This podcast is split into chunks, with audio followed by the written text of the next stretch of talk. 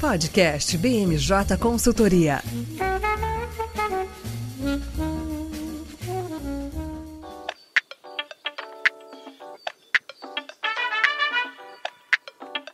Olá, eu sou Raquel Alves, consultora em análise política na BMJ e para edição dessa semana do podcast BMJ, nós convidamos um time de consultoras, de mulheres maravilhosas nessa semana especial para as mulheres, para uma conversa que vai ter como ponto de partida a frase de um homem.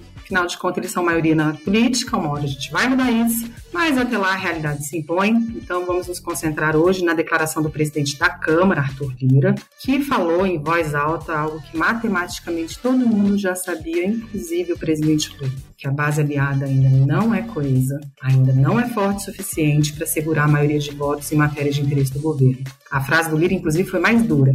Ele disse que o Lula não tem voto para aprovar matéria simples e que essa maioria no Congresso precisa ainda ser construída. Então, para discutir essa frase, o que essa frase significa politicamente nesse momento, os impactos dessa constatação para a agenda do governo Lula no Congresso, a gente convidou as nossas especialistas. E eu hoje trago aqui, de novo, a nossa coordenadora de jurídico e tributário da BMJ, Gabriela Rosa. Gabi, muito obrigada pela sua presença. Tudo bom, Raquel? Bom estar aqui, tão bem acompanhada. Também de volta aqui ao nosso podcast, a nossa consultora em Comércio Internacional e Economia, Bruna Rislo. Bruninha, obrigada por você estar aqui conosco de novo. Oi, Raquel, tudo bom? Sempre um prazer estar aqui com vocês. E para fechar esse time de incrível de mulheres, a gente chamou a nossa consultora em legislativo, a Letícia Mendes. Bem-vinda, Letícia. Fico muito feliz de você estar aqui com a gente. Olá, Raquel. Muito bom retornar ao podcast nessa semana super especial. E é com você que eu quero começar. Afinal de contas, é você que está lá todo dia no Congresso, né, nessa vida diária de fazer e acompanhar os movimentos da política, porque a gente já sabia, né? A gente sabia lá em outubro, no primeiro domingo de outubro, quando começou a se desenhar o mapa do que seria o Congresso, a gente sabia que o perfil conservador que o eleitor escolheu ia fazer com que o presidente Lula tivesse aí um trabalho dobrado para conseguir fazer essa composição da base aliada. Né? Mas o fato é que o presidente Lula seguiu a receita que todos os presidentes costumam seguir. Ele parcelou o poder, ele fez, ele seguiu ali as, as norminhas e as fórmulas do presidencialismo de coalizão, dividiu o poder e os ministérios e cargos de segundo escalão com os membros da Frente Ampla, ampliou as margens da Frente Ampla para acolher partidos que nem estavam com ele no palanque, mas ainda assim, quando a gente olha com um pouco mais de atenção, a gente vê que o presidente Lira tem razão, que a maioria não está segura, a gente já está em março, a gente daqui a pouco vai começar a ter votações importantes e a gente não tem certeza de votos. Por que, que a gente ainda não tem voto, Ledes? Por que, que a gente está em março e a gente ainda não consegue pensar, vamos fazer uma votação teste para a gente mostrar que tem segurança? Bom, Raquel, acho que antes de tudo é importante a gente ressaltar, começando uma análise pela própria figura do presidente Lula. Né? Ele está na terceira vez pelo poder e ele conhece muito bem como funciona o sistema político. Assim como você mencionou, ele fez toda uma organização de poderes de fato para poder, nesse início, construir essa primeira base, vamos colocar assim, né? Que ele colocou ali nos ministérios ministérios é, dividiu tudo aquilo, o que foram os apoios ao longo ali da campanha política, que a partir disso ele pudesse construir essa coalizão junto ao Congresso Nacional. Mas essa frase do presidente Lira, ela remonta uma outra questão. Acho que antes de a gente pensar mesmo de jogo político, acho que o protagonismo nessa hora fala muito alto o presidente Lira ele foi eleito com uma votação muito expressiva na casa. E se a gente também observar a trajetória dele, é, no, na legislatura anterior, ele estava muito ligado ao presidente Jair Bolsonaro e ele teve uma pauta, ele teve a pauta do Congresso nas mãos. E agora, com o retorno do presidente Lula, acaba que ele também, nesse início, ele ficou um pouco ofuscado. Então, acho que essa fala de início agora, com o retorno do Congresso Nacional, para de fato ele poder falar, se cacifar, assim, eu estou aqui, a casa tem uma base robusta, a qual não é totalmente pertencente ao presidente Lula, e com isso eu quero dizer que também estou aqui para negociar e vai ser um super desafio. E eu vou ser o capitão desse, né, desse barco que é o Congresso Nacional, que a gente sabe que é uma maré a cada dia, um desafio a cada dia, pra, um, cada dia uma tempestade diferente, um clima novo. Então acho que de início é importante ressaltar isso, que ele quis se de fato reafirmar, fala, eu estou aqui, eu sou presidente da casa, e para o presidente Lula querer aprovar, trazer fazer sua agenda prioritária, vai ter que conversar comigo e construir essa base. Eu acho que, de início, essa fala dele remonta muito disso, além para a gente chegar no segundo momento, eu tenho certeza que você vai trazer esses aspectos também aqui de números, de tamanhos de bancada, que acho que já é uma segunda questão que a gente pode discutir também. É, a questão é, de fato, Lira, ao ser reeleito com a a ampla margem de votos que ele foi eleito, né, e num contexto completamente diferente do Senado, porque no Senado o Pacheco precisou de ajuda do governo para se eleger, na Câmara o, Lira conseguiu construir ao longo do tempo aquela, né, aquele placar estonteante que ele foi reeleito, mostra sim que ele é alguém que não pode ser desprezado. E inclusive eu acho que o fato de ser ele a vocalizar esse alerta do presidente Lula mostra esse sinal, como você falou, que não não me jogue para escanteio porque eu não sou uma pessoa a ser desprezada. Mas aí eu volto a dizer, o Lula conversa com Lira. Né? O Lula sentou desde o início, desde lá da vitória do segundo turno, o Lula tem conversado com Lira e o Lula está dividindo o poder. E ainda assim não se consegue ter uma certeza. O que vem à minha cabeça é: a gente até agora não colocou nenhuma matéria polêmica para votar. Né? Mas as matérias polêmicas virão. O grupo de reforma tributária já está em pleno vapor. Daqui a pouco vai vir um projeto de ancoragem fiscal, vai vir um projeto de regulamentação de aplicativos e outros temas que virão que, que o Lula não pode mais fazer ou que, né, já que o que ele tem que fazer, ele está fazendo, mas o que, que não se pode mais fazer para poder construir e cristalizar essa maioria. Hoje o governo não tem, não tem 257 votos para um projeto de lei complementar, muito menos 308 votos para uma mudança na Constituição. Então, onde está o nó que a gente tem que desatar aí? É só agradar o Lira? Bom, Raquel, acho que no ano passado também a gente teve um, debate muito interessante que foi a questão das emendas de, de relator. Hoje o, o cenário está um pouco diferente. Essas emendas elas passaram por uma discussão muito grande, que inclusive também foram alvo do Supremo Tribunal Federal. Então hoje acabou que teve uma reformulação de todo esse contexto também, que o Lula entrou num jogo político completamente diferente de que estava presidente, o então presidente Jair Bolsonaro e até o Lira naquele momento no ano passado.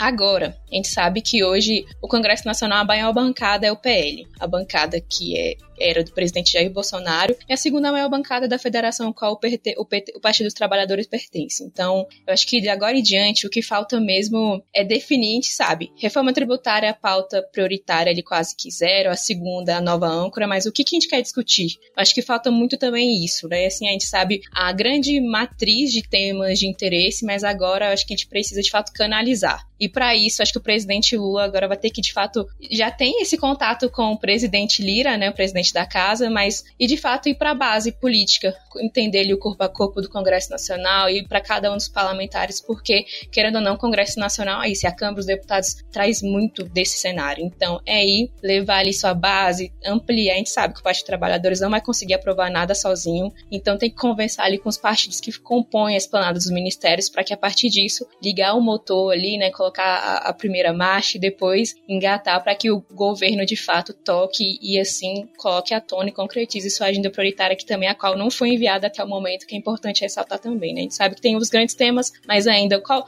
mas qual projeto a gente vai discutir? A gente sabe, ah, vamos discutir PEC 110, PEC 45, vamos encaminhar nova âncora, mas e os demais, né? Tem, tem infraestrutura, tem energia, tem outras temáticas também que a gente sabe que o Brasil necessita discutir ainda falta um pouco, né, desse, desse norte dessa bússola também, sabe? Tem a âncora, inclusive, também, que eles nem querem chamar de âncora, né? Querem colocar de arcabouço, até para não deixar tão pesado assim, dizer que serão só caminhos ali que, os, que o cenário fiscal vai estar composto, mas acho que falta de, de fato, né? Essa bússola, esse direcionamento e, e de fato, colocar, falei assim, não, vamos, vamos tocar essa pauta, vamos conversar com os parlamentares, porque é muito além de distribuição de cargos dos ministérios, inexplanadas ali do dia a dia, né? Que a gente sabe também que acontece, mas agora é, é colocar a engrenagem para funcionar, né? Colocar a base para votar, colocar as conversas nas bancadas para que isso amplie a capilaridade do governo e a partir disso, né, ele consiga, a gente sabe, né, para que ele consiga, no mínimo, ele aprovar os projetos nas comissões, encaminhar medidas provisórias, que são muitas, quem sabe até que a gente está indo para né, segunda quinzena de março, ainda não foram apreciadas, então acho que o governo de fato agora necessita desse de ligar a máquina ali no, no Congresso Nacional e colocar, é, arregaçar as mangas para que isso aconteça aí e com isso, de fato, né, é, conquiste essa base, porque conversa funciona, mas de fato é o trabalho que diz ou no final do dia para a gente entregar resultado. Isso funciona não só no nosso dia a dia, mas também no Congresso Nacional e no governo principalmente. É, bora governar, né? Basicamente é isso que você está dizendo. Está na hora de parar de falar e vamos governar, né? Assim, o presidente Lula, até onde a gente sabe, está elaborando aí o tal do pacote dos 100 primeiros dias e esse pacote urge, né? Para a gente poder começar a saber exatamente o que, que vai ser votado. E essa questão das MPs é um outro nó que em algum momento precisa ser desatado. E aí, Gabi, o que, que você está vendo? Você está acompanhando o grupo de trabalho da reforma tributária, que é né, a prioridade prioridadíssima, e aí, nesse ambiente de fragilidade total da governabilidade. Como é que você está vendo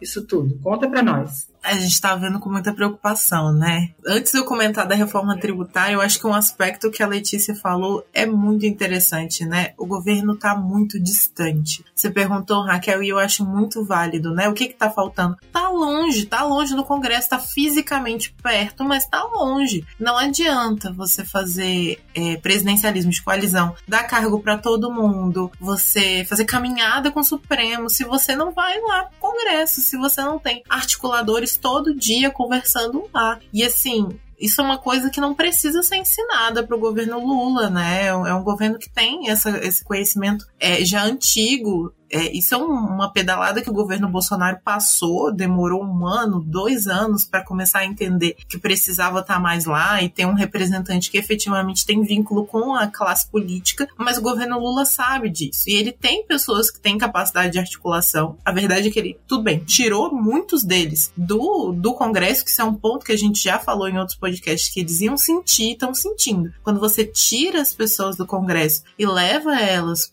para serem primeiro escalão de ministério, você também tem que ter um time de campeões lá que vai estar tá no dia a dia fazendo essa articulação com a base. E aí hoje parece que o, os pontos de discussão eles são do interesse do governo, embora nem seja essa a verdade. O arcabouço fiscal e a reforma tributária são interesses de não só toda a população, mas a classe política inteira. Mas uma coisa que o Roberto Rocha falou ontem no GT que é importante a gente lembrar que as pessoas em geral esquecem é reforma tributária não dá voto. A reforma tributária não é uma pauta da classe política. Eles sabem que é importante, se preocupam com o Brasil e querem que se desenvolva. Mas pensando em termos de dividendos políticos, falta o governo Lula sentar e ouvir assim, o que, que a base quer, quais são as pautas que eles querem levar adiante. É, e beleza, liderar comissões vai fazer uma diferença mas eles precisam ouvir realmente quais são os pontos que a classe política quer para ontem. Tem uma série de discussões que são importantes, então a gente viu é, o relacionamento entre os poderes não está muito positivo e mesmo parlamentares da base não confiam na grande maioria dos poderes que o Poder Judiciário ganhou nesse meio tempo. A gente tem toda uma discussão que falavam de perseguição da classe política, que o próprio governo Lula tem todo o interesse em encabeçar, em evitar o uso do que eles chamam né, de, de é, utilizar a máquina do poder judiciário para perseguir politicamente alguém. Isso tem um apelo político no contexto que a gente tem. Toda a questão de orçamento e manejo de emendas ainda tem margem para discussão, principalmente se existe um relacionamento com o poder judiciário sendo construído. Rosa Weber, enquanto ela ainda está sentada naquela cadeira, será que não vale a pena pensar? Então,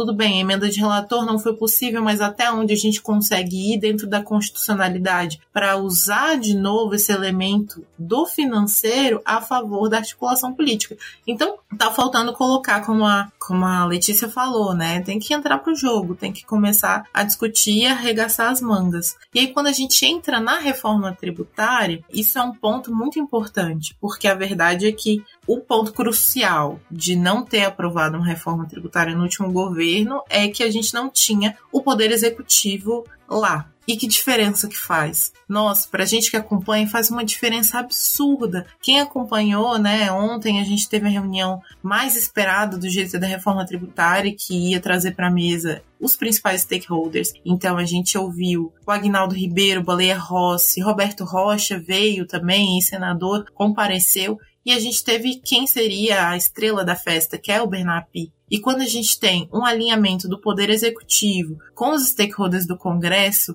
é uma conversa que rende. Ele saiu de lá 8 horas da noite, respondeu todas as perguntas dos parlamentares. Parecia que a gente estava vendo os tempos áureos de Meirelles, quando ele era recebido para falar notícias ruins da reforma da Previdência e era aplaudido. Então, é, é muito diferente quando a gente tem um movimento de aproximação do poder executivo e vai para o Congresso e mostra realmente para responder às dúvidas que os parlamentares têm. As perspectivas elas são muito boas. Se esse movimento continuar próximo, a reforma tributária pode avançar numa velocidade interessante. Eu não colocaria tantos carros na carroça que tem sido colocado de que vai ter uma reforma tributária inteira entregue em 2023. Acho que é um pouco inocente essa visão. O Lira ele vem para trazer isso. E essa comunicação do Lira também é um ponto importante, que é aquela coisa de trazer e colocar a sua bandeira. O Lira quer dizer que ele é dono da reforma tributária também, porque ele já era dono da reforma tributária em 2021 e adiante, e agora mudou a legislatura e a forma dele de ser também que ele é dono da reforma tributária. Porque se passar, ele quer dizer que é o responsável por ter conseguido os votos por passar. Então, é difícil a gente entender se ele realmente é o dono ou não. Vai ser muito diferente essa movimentação do que a gente tinha na última legislatura, mas não vai faltar gente querendo ser o pai dessa reforma quando ela passar. É, eu acho também quando faz esse alerta de que ainda tem que se construir a governabilidade, de que ainda tem que se construir a maioria e de que eu, né, ele, ele quer se reposicionar e se manter como pai da reforma eu acho que também o que, o que fica para a gente também é trazer um pouco para a realidade, né? Os calendários planejados foram calendários ousados demais, na minha humilde avaliação. Tudo bem que a gente está discutindo reforma tributária há décadas, mas daí é você dizer que você vai aprovar a reforma tributária, uma reforma tributária ampla que mexe, né, que trata de unificação de tributos, uma série de tributos em seis meses, não estamos falando de pessoas que são ingênuas e que desconhecem a política. Ao contrário, a gente está falando de pessoas que conhecem muito bem a realidade política e a realidade do processo legislativo. Então, eu vejo também essa frase do Lira como uma chamada, assim, vamos, vamos acordar, vamos traçar é, calendários mais sensatos, mais realistas e mais factíveis. Porque hoje como você falou, você que está acompanhando os debates, ai, a gente vê com preocupação, mas a gente também vê a entrada do governo como um elemento muito positivo para poder aí a gente conseguir aprovar. Só que, como não se construiu num dia, e a gente vai ter que ter um debate calmo sim, porque a reforma tributária mexe com muitos interesses aí.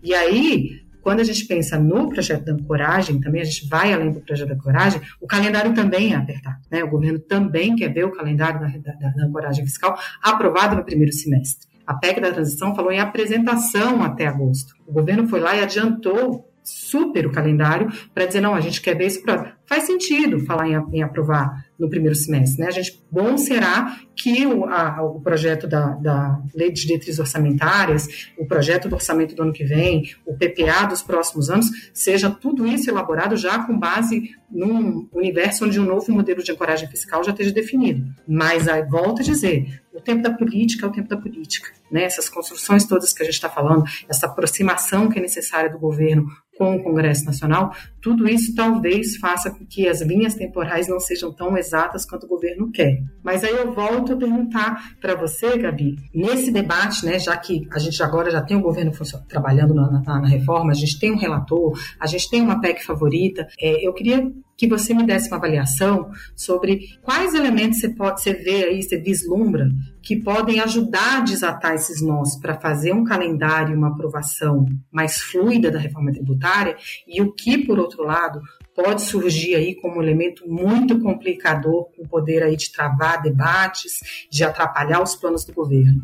É, no lado positivo, a gente tem alguns elementos que vão pesar, né? A gente tem um alinhamento supostamente inédito entre estados, dentro de cada dos estados e também com alguns municípios. Então, a gente ouviu ontem a frase, né? Quando que São Paulo sentou com o Maranhão para fazer uma negociação antes? Só nesse momento que a gente está vivendo. É a verdade. O Concefaz tem um consenso, e facilitou muito a construção desse consenso eles terem um inimigo em comum, no sentido de que no último governo a narrativa foi tão forçada na direção de uma reforma fatiada, que é a não conseguimos aprovar uma reforma tributária nunca, não vai ser possível uma reforma tributária porque os estados são detratores da reforma tributária, eles têm muito medo de perder. Essa narrativa foi tão enfatizada que de alguma forma levou os estados a se unirem e buscarem se articular para que eles fossem incluídos na reforma tributária. O que as pessoas esquecem é o ICMS, ele é o maior gargalo do nosso sistema tributário para todo mundo. Hoje, ele pode ser o maior arrecadador para os estados, mas ele é ineficiente em arrecadação. A gente tem tributo sendo muito mal calculado. Tem setores que não estão, tem, tem ocupações que não estão,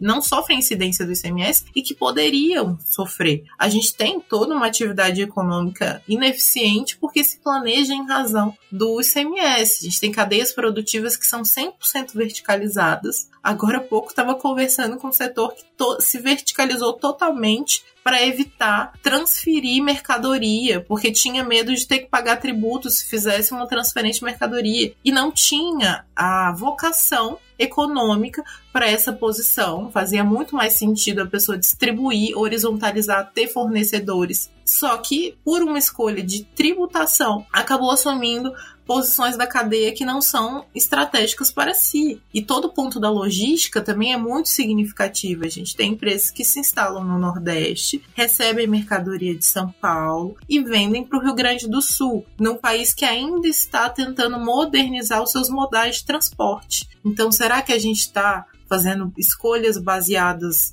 na melhor eficiência econômica? Não, porque muito provavelmente o que definiu foi: nesse estado eu consigo importar essa mercadoria com esse regime especial, enquanto no outro eu consigo me instalar com uma redução da minha carga tributária, e nesse outro o meu tomador ele vai de alguma forma conseguir apurar esse crédito. É mais rápido eu conseguir uma devolução de crédito no Rio Grande do Sul do que em Minas Gerais. Enfim, são decisões baseadas estritamente em tributação. Então existe um esforço grande tanto do da máquina pública estadual e grande parte municipal para garantir que isso seja aprovado. Então isso é um ponto que vai pesar positivamente. Alguns pontos negativos que podem surgir e atrasar a reforma tributária são as articulações para mudar aquilo que já está mais ou menos organizado. Então existe um consenso de que a PEC 45 e a 110 vão moldar a discussão da reforma tributária. O que vier fora disso vai atrasar a discussão. Então, existe o um movimento Simplifica Já, que quer incluir a discussão deles, que é basicamente manter ICMS e ISS. A gente tem o deputado Luiz Felipe de Orleans, Orleans e Bragança, que quer colocar a própria reforma para discutir um sales tax, que é outro modelo. Então, cada um quer puxar sua sardinha e tem alguns temas que estão fora do eixo de discussão da reforma que estão entrando sem motivo, como, por exemplo, a questão de economia verde, que tem toda uma parcela de discussão por outros parlamentares que de alguma forma estão tentando entrar dentro da pauta da reforma tributária e que vão atrasar. E nesse, nesse sentido aí do que você falou de temas que estão fora e que acabam que acaba havendo uma pressão para que eles entrem, essa semana me chamou muita atenção que o ministro do Trabalho, né, Luiz Marinho, ele foi para uma reunião de uma frente parlamentar e ele falou que ele gostaria de ver o debate em torno de uma reforma na, na né, de uma questão da folha de pagamento, da desoneração da folha de pagamento, sendo discutida no âmbito da reforma tributária. Esse é um elemento que devia ficar de fora, porque é, é um tema espinhoso, né? É um tema que envolve é, relação de trabalho, né? Então, é um tema que se melhor seria ficar de fora, ou já que estamos fazendo uma reforma, inclui-se isso e, e leva também para dentro da PEC 45, ou como algumas pessoas defendem, não, deixa para discutir lá na segunda fase, quando for discutir tributação sobre renda, ou se discute sozinho. O fato é, é o momento de se de colocar a questão da desoneração da folha dentro da reforma tributária, ou a gente vai continuar discutindo esse tema sozinho? Bom, é outro assunto, né? É um assunto completamente diferente porque é uma base tributária diferente. A gente está falando de, de alguma forma, renda, faturamento e, e, recolhimento de salário. Então, é uma, uma base tributável diferente. Só que para muitas empresas, as discussões caminham juntas. Porque quando a gente olha da discussão da reforma tributária, muito se fala em manutenção da carga tributária global. Então, o Bernap fala, vai, a carga vai ser a mesma. Só que quando a gente olha para os setores, vai ter aumento da carga tributária. Ele já começou a não negar esse ponto ou deixar de ignorar esse assunto, que mostra algumas flexibilizações nesse debate. Então, para alguns setores, sobretudo aqueles que não têm uso intenso de insumos e que são muito ricos em serviço, a carga vai aumentar. Porque se hoje eu sou majoritariamente tributado em ISS, uma coisa que vai até mais ou menos 5%, eu vou começar a ser tributado numa união de tributos em 25%. Então, eu vou sofrer um impacto da carga tributária. Eu posso distribuir ao longo da cadeia, eu vou gerar crédito para o meu contratante, mas eu vou ter um impacto inicial muito forte. E aí, quem que esses setores, ou o que que esses setores mais pagam, já que eles não têm tanto insumo? Eles pagam folha. Porque quem não tem muito insumo, tem muita gente, tem muita mão de obra. E aí, para eles, seria um qui pro quo. Então, eu vou aumentar minha carga tributária, mas você me permite que eu faça o recolhimento da contribuição previdenciária sobre receita bruta. Então, é um movimento também de troca. A gente faz uma análise aqui na BMJ muito bacana da agenda, da agenda de autoridades, né? E a gente vê, quando a gente olha os encontros do Bernapi, a maioria são desoneração da folha. Então, o que, que o, secretário especial da reforma tributária tanto fala de desoneração da folha? É porque existe um anseio de alguns setores, por exemplo, tecnologia, infraestrutura, é, logística, de colocar na mesa a desoneração da folha como uma moeda de troca, seja a cota parte que vai da União para o IBS, vai gerar crédito em nível de folha.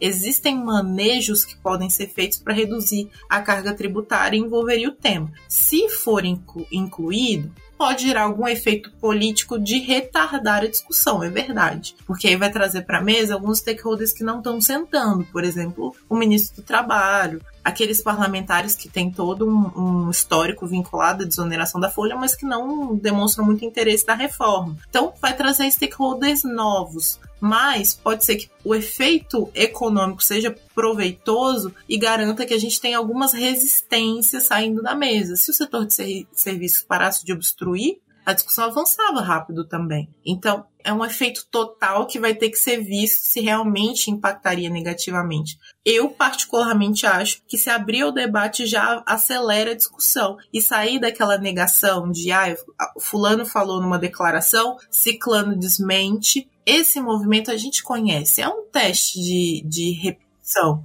Ficar nesse sentimento do que vai gerar isso atrasa muito mais do que realmente levar para a mesa e ver se vai afetar positivamente ou negativamente. Outra coisa que eu queria ver com você, Gabi, assim, a gente já viu em alguns debates, assim, né, tipo, ah, existe o compromisso com a Zona Franca de Manaus, é, há quem defenda que setores específicos fiquem de fora da reforma, é, o Simples Nacional, né, o regime de tributação do Simples Nacional também não seja incluído aí. Uma vez que a gente pensa em que quando a gente vai fazer uma reforma, a gente está tentando fazer uma, não destruir tudo, mas a gente está querendo derrubar paredes, construir novas paredes e ter algo novo. É, dá para a gente pensar numa reforma se a gente começar a tirar daqui, tirar dali, deixar coisas para depois? Ou talvez essa seja a solução política, não seria o melhor caminho para a construção de um novo sistema tributário, mas talvez seja é, a exigência política, que a concessão tem que ser feita, deixar ali Zona Franca, Simples e alguns outros setores de fora, em nome de avançar com o bem maior, que seria a aprovação de alguma coisa, já que nós nunca conseguimos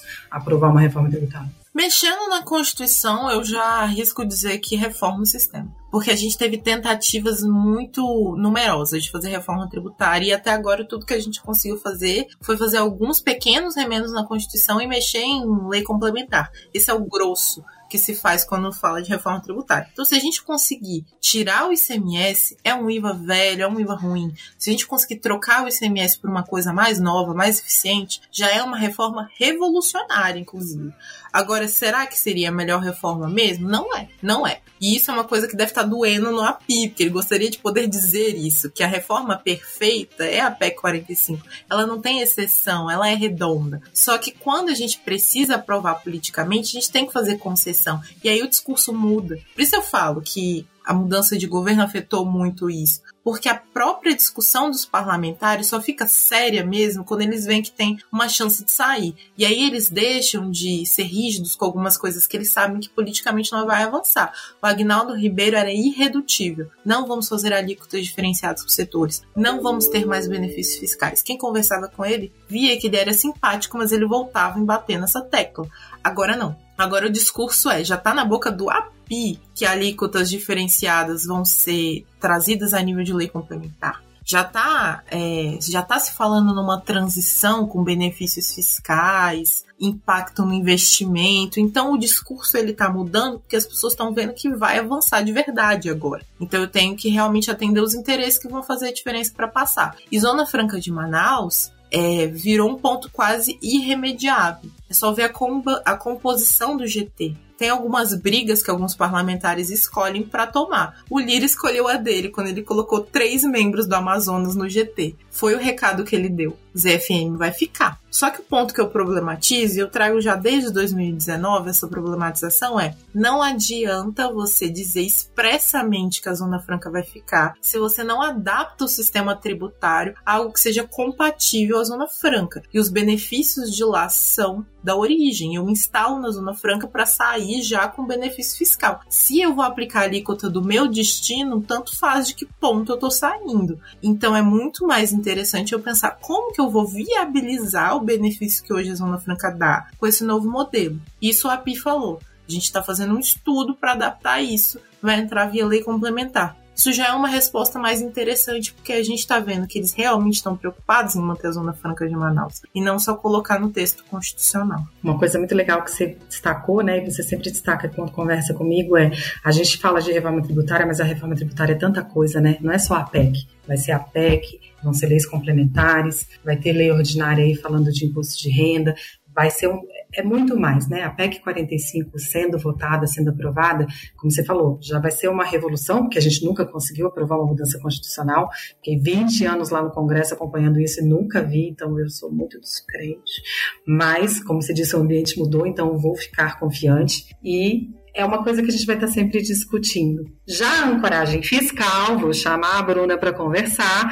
Eu quero saber se a gente pode ter uma coisa mais firme, né? Porque a ideia de ter uma nova âncora, ou arcabouço, como o governo está querendo chamar, é justamente de dar robustez e de mostrar o compromisso do Brasil com a responsabilidade fiscal. Fato é que, desde o início da campanha, o então candidato Lula, uma das primeiras coisas que ele falou é: vou acabar com o teto de gastos falava isso, colocou isso na primeira versão do programa, colocou isso na segunda versão do programa que foi entregue ao TSE, depois que ampliou a frente ampla, que a Simone Tebet, que é do MDB do Temer, que defende o teto de gastos, entrou para a frente ampla, ele continuou insistindo, vou acabar com o teto, e eis que estamos esperando o projeto chegar para acabar com o teto. Então, Bruna, quero chamar você aqui para conversar. Né? A gente está falando de não é uma reforma, como é o caso da reforma tributária. A gente está falando de destruir o que existe e começar algo novo. E pelo que a gente viu do que o governo vazou para a imprensa, a gente tem aí três pilares básicos para esse modelo de ancoragem que o Haddad está querendo propor, né? Que é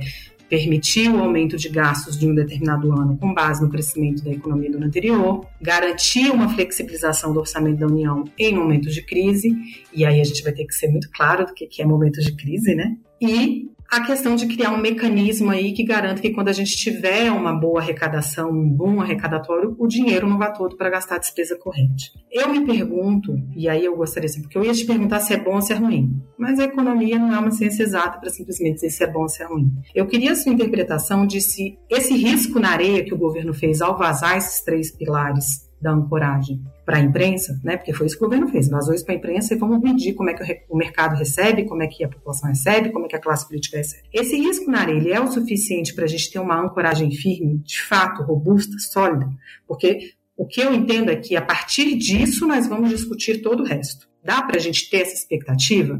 Porque o tripé da economia brasileira, né, que a gente estava aqui conversando um pouco antes de começar o nosso podcast, né, que é meta de inflação, câmbio flutuante, superávit primário, você pode criticar, o teto de gastos veio aí para substituir um pouco a questão do superávit, mas ele está lá firme, atravessando governos, atravessando políticas, atravessando a polarização e ele fica. Você questiona se aumenta, se diminui a, a meta, mas ninguém questiona vamos ter meta. Meta vai ter. O pacote do Haddad é para reduzir a expectativa de déficit se não conseguirmos superávit. Isso é firme, isso é, só, isso é solidez. Dá para a gente pensar que esse projeto de ancoragem vai garantir solidez para a questão fiscal, ou daqui a quatro anos a gente vai estar de novo discutindo ancoragem fiscal e novo modelo de provar para o mundo que a gente tem compromisso com responsabilidade fiscal? Então, Raquel, eu acho que essa é a pergunta de um milhão de dólares, né? Tudo vai depender do texto que a gente receber e analisar. No momento, a gente sabe que o primeiro texto está pronto, e ele, inclusive o Haddad e a Tebet se reuniram nessa quinta-feira, dia 9, é, para discutir um pouco esse texto que foi enviado da, do, da, do Ministério da Fazenda para o Ministério do Planejamento, mas a gente sabe que nada vai para frente sem o ok do Lula. Então não é só uma questão técnica, a gente tem aí muito um peso político para tentar realmente evitar um desgaste dentro do, do PT, do Haddad, que já sofreu um certo desgaste com a questão do dos combustíveis, né, a remuneração dos impostos dos combustíveis. Então, a ideia que a gente tem, igual você comentou, é de vincular os gastos é, com o PIB em momentos de expansão, mas com uma certa trava ali para que não vá tudo para gastos correntes. E aí vai tudo realmente, assim, eu acho que essa, essa questão de que o governo pegou e vazou para a mídia essas informações foi realmente um, um, um termômetro, né? Para você tentar ver, ah, como é que o mercado vai reagir. O Haddad está muito nessa posição de querer colocar planos quentes na relação entre o governo federal e o mercado, depois da primeira vitória dele. Então, eu acho que, de uma maneira geral, a reação não foi negativa. Eu acho que foi muito. Como a gente está nesse movimento de esperar que alguma coisa vá acontecer, o mercado estava esperando e está analisando ainda, e ainda depende muito do texto, porque apesar de ter dado essas definições, ainda está muito aberto. A gente não sabe como vai ser essa, essa, esse freio, a gente não sabe como vai ser, se vai ser uma relação diretamente proporcional, se vai ter algum peso ali, alguma medida que vá é, reduzir esse crescimento dos gastos, então a gente tem que esperar um pouco, né? E aí a pergunta é, vai funcionar? Não sei. A gente teve aí que o superávit, igual você comentou, passou por diversos governos, é uma coisa que traz credibilidade para o governo, mas o teto de gastos foi uma coisa que não, não foi, né? A partir, a gente teve aí que funcionou no, no Temer, mas já a partir de 2019 a gente não teve um cumprimento dessa medida. Então, até que ponto isso vai realmente acontecer? E aí, uma outra questão que eu acho interessante a gente pensar também é que essa divulgação dessas informações foi, de certa forma, um aceno para o Banco Central, é, para tentar mostrar: olha, Banco Central, a gente está sim comprometido com a responsabilidade fiscal. A gente não quer mais inflação, a gente não quer isso, a gente quer reduzir a taxa de juros para a gente poder ter um crescimento econômico maior, né? Então a gente tem até a perspectiva de que esse texto ele seja enviado antes da próxima reunião do Copom, do Comitê de Política Monetária do Banco Central, que vai se reunir no dia 21 e 22 de março agora, mas não existe expectativa nenhuma de que a divulgação desse texto vá fazer com que o Copom reduza a taxa de juros hoje. É, vai ser uma, um indicativo de responsabilidade fiscal, mas a gente não espera né, que a gente tenha a redução da taxa de juros nesse momento, por realmente essa questão de pouco tempo entre a divulgação e os ajustes das expectativas dos, dos agentes econômicos. É, eu acho também que aí, né, é assim, a apresentação em si traz essa clareza, é um gesto de boa vontade para o Banco Central, mas a gente tem sempre que lembrar que né, o Banco Central não pensa no curtíssimo prazo, né, ele pensa sempre num prazo muito mais longo para tomar suas decisões, e aí eu acho que essa questão, né, que foi o ponto de partida do nosso debate aqui, que é a questão da fragilidade da governabilidade, acaba sendo sendo muito importante, porque de nada adianta você apresentar um, um texto que seja lindo, maravilhoso, mas que você não tenha garantia de que vai ser aprovado, né? E para você ter a garantia de que vai ser aprovado, você precisa construir a governabilidade. E aí eu chamo a Letícia aí de volta para fazer uma questão aí, uma provocação bem bem, bem, bem, que é lá em outubro, quando a gente viu o perfil do Congresso que está agora trabalhando, a gente sempre dizia, ah, é um perfil muito mais conservador, é um perfil que diverge do Lula.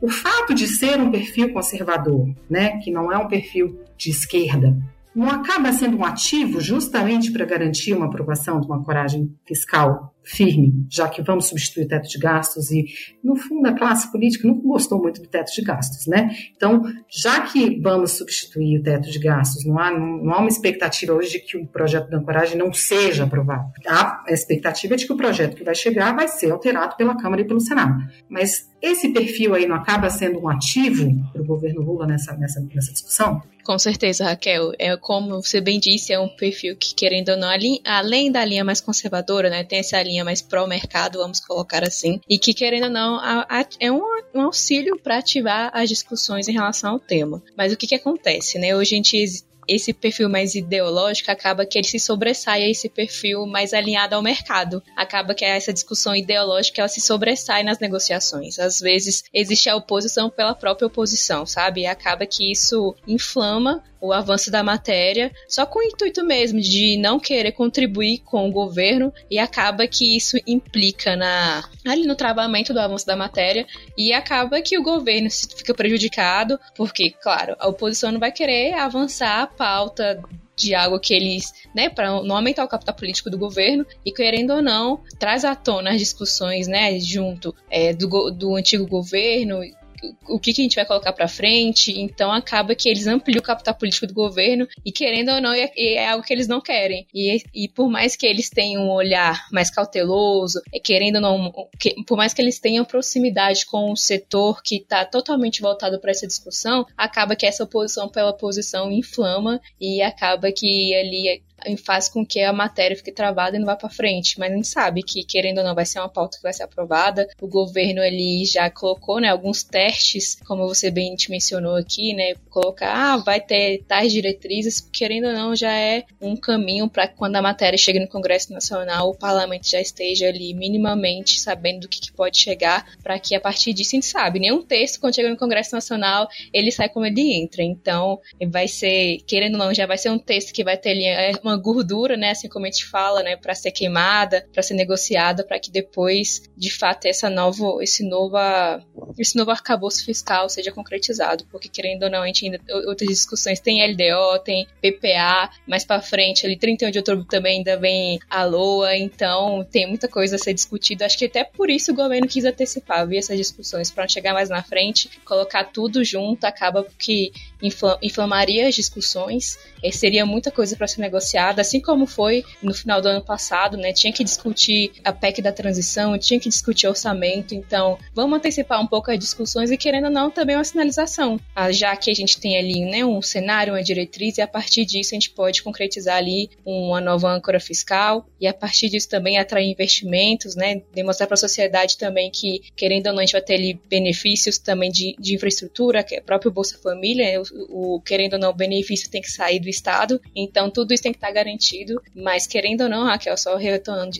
aqui de onde você perguntou, o que mais implica é, é a oposição pela oposição, de fato. Né? Eles não vão querer ampliar o capital político do governo. Né? Acho que é o que mais é, é a base, vai ter que se preocupar daqui em diante, porque não vai ser um cenário fácil, mas a gente sabe que é algo que todo mundo quer, mas é até que ponto, né? Então, como a gente mencionou lá no início também, é, o governo vai ter que arregaçar as mangas e entrar de fato para o Congresso Nacional para poder capitanear esse, esse capital político e fazer com que isso passe da melhor maneira. É, para combater oposição por oposição, você tem que ter base né? Você tem que ter uma base sólida, uma base coesa, que possa divergir um ponto aqui, um ponto ali, mas que na hora de votar, vote junto, né? Então, é, acho que a gente volta para o nosso começo, a gente volta para a observação perfeita que você fez e que a Gabi também é, emendou de que o governo precisa atravessar a rua, né? O governo precisa atravessar a rua, se aproximar do Congresso, saber que tem uma oposição forte e organizada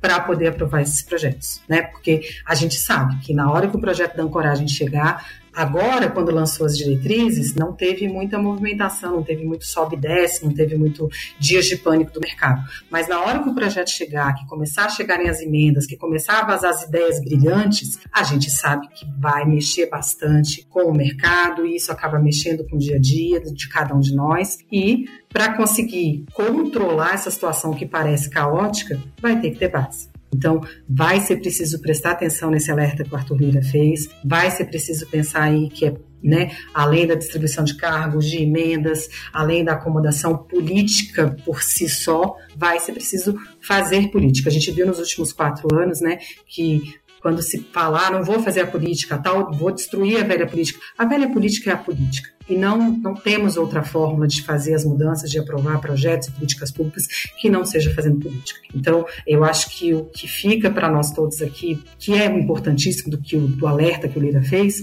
né, é isso. Não importa quem são os protagonistas, os protagonistas, cada hora eles mudam, cada hora eles mudam. É um grande xadrez que cada hora cada um está posicionado. Mas é hora de fazer política. A campanha acabou, a gente já está em março, as comissões da Câmara finalmente vão ser instaladas, provavelmente todas na semana que vem. No Senado a gente já instalou falou, e urge que a gente passe a fazer política para conseguir as aprovações, porque os calendários são ousados e, bom, a Gabi está animada. Eu prometi que eu vou ficar animada. Se a Gabi está animada, eu vou ficar animada com a reforma tributária e eu acho que a ancoragem fiscal é meio que consenso que nós conseguiremos aprovar, só resta saber qual vai ser a ancoragem à vida. Estou animada, Raquel É o Agnaldo Ribeiro que está animado, que falou que é uma questão de fé esperar a reforma tributária. Então, se ele falou coisa assim, né, quem somos nós para desafiar a fé do Agnaldo? Exatamente, ele é o relator. Se o relator está animado, porque, vamos combinar, né? Na última legislatura, esse relator não estava nada animado com a reforma tributária. E agora ele estar animado é uma grande mudança. Então, então vamos confiar. Vamos confiar, vou ficar animada também.